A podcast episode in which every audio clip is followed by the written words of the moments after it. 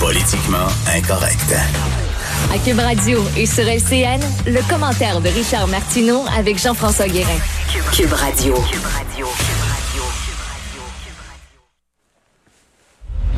Salut Richard. Salut Jean-François. Ben, il semble qu'Investissement Québec va prendre de plus en plus de risques. Et oui, écoute, le, quand tu vas voir ton conseiller financier, mettons, tu veux mettre de l'argent dans tes REER, OK? La première Ouais. question qu'il te pose, tu le sais, quelle est ta tolérance au risque? Ouais, Alors, moi, là, moi, je réponds là, comme un bon Québécois moyen, correct? Parce que C'est vrai, moi aussi. tous ces moyens... On là, est tous moyens. moyen parce que regarde quand t'as pas beaucoup de risques, t'as pas beaucoup de rendement, c'est pépère, c'est un peu plat, tu veux rien savoir. Quand t'as énormément de risques, t'as beaucoup de rendement, mais justement tu risques de perdre tes balles. Tu dis non, ça me tente pas. Fait moi je réponds tout le temps en bon québécois moyen. Là, investissement Québec, qui était justement à risque moyen. On a vu ce que ça a donné. Ah, il y a eu un, un dossier dans le journal de Montréal récemment sur les canards boiteux. On a investi des millions de dollars dans huit entreprises là, qui se portent très mal. Minière, Storner, Stornoway, euh, Lithium, C-Series, SNC Lavalin, euh, la cimenterie McGuinness. Bref, on a investi là-dedans, puis on s'est planté. Puis ça, c'était à risque moyen. Fait que là, imagine, toi, à fort risque, parce que c'est ça, M. Fitzgibbon, il a dit maintenant, on met la pédale au fond, on va risquer parce qu'on est capable. Il faut que les Québécois s'habituent au risque. Je veux bien, moi, au risque. Le sais, là, le gars de la Banque Royale, quand il me dit, ça te tente-tu qu'on risque? Moi, je dis, pas, pas trop, là, tu sais. Je veux que ça soit risqué, mais pas trop de risque. là. Fait que là, est-ce que on va, si, si à risque moyen, on s'est planté comme ça, à haut risque, ça va être quoi, tu sais? Puis là, on voit, là, le dirigeable à l'hélium, là.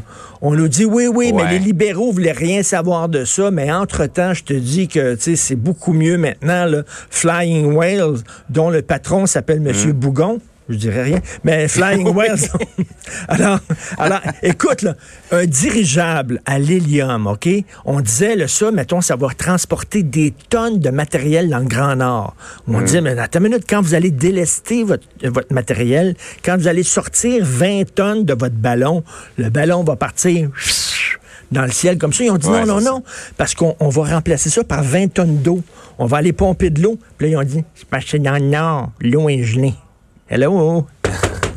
Hello? L'eau est gelée dans le Oui, nord. on se, on se pose des questions à savoir si le projet est vraiment adapté à la réalité euh, de chez nous. Oui, ben je pense que le dirigeable est comme M. Fitzgibbon. Il fly. Il est à l'hélium, là.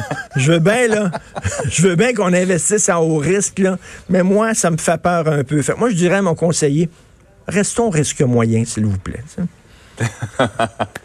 Par ailleurs, le cégep de Gaspé euh, et son campus anglophone, ça fait beaucoup réagir. Ça fait beaucoup réagir. D'un- côté, on les critique beaucoup, mais c'est des gens vraiment qui ont été extrêmement habiles et ont eu une excellente stratégie. Vous êtes à Gaspé, les jeunes, on le sait, quittent de plus en plus les régions, ils trouvent ça plate, il n'y a pas de développement à faire, ils viennent étudier à Montréal. Donc là, euh, évidemment, ils se retrouvent avec moins d'étudiants dans les cégeps, donc beaucoup moins d'argent. Et là, ils ont un problème, ils peuvent plus offrir les services aux, aux- aux très peu d'étudiants qu'ils ont. Alors là, ils ont dit, écoute, là, on- soit qu'on ferme, on- il va falloir faire quelque chose. Ah, on sait quoi? On va ouvrir un campus à Montréal qui va être strictement en anglais. On va faire venir des étudiants étrangers qui vont payer le gros prix. Écoute, ça a fonctionné. C'était vraiment assez habile. Ça a fonctionné. Maintenant, ils ont fait un million de profits. C'est comme si c'était une usine, leur cégep. Ils ont fait un million de profits, mais d'un autre côté, on n'arrête pas de dire qu'on a un problème avec le français à Montréal, qu'il faut franciser les immigrants. Et là, on leur offre un cégep tout à fait en anglais, avec une page web. On parle pas du Québec, on parle seulement du Canada. tout ça. On est bon pour envoyer des messages mixtes, nous autres. On est bon. D'un côté, on dit faut lutter contre les paradis fiscaux. De l'autre, la caisse de dépôt a de l'argent dans les paradis fiscaux. On est contradictoire. Là, on dit faut améliorer le français à Montréal. Puis de l'autre côté, on fait venir des immigrants, puis on leur parle pas français.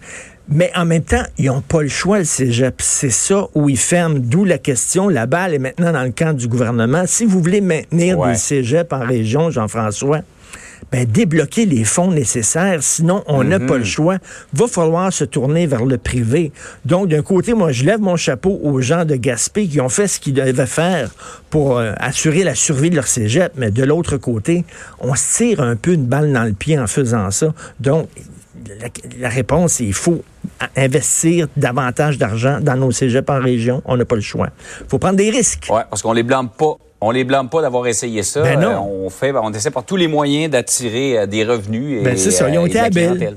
Ils ont été habiles. Ah ouais, Merci. absolument. Risque moyen, Richard, hein? je, je te souhaiterais pas une bonne journée, je vais, je- ouais, une journée moyenne, c'est ça. Salut. Salut. Martineau, franchement, même avec les cheveux gris, il reste un animateur très coloré. Politiquement incorrect.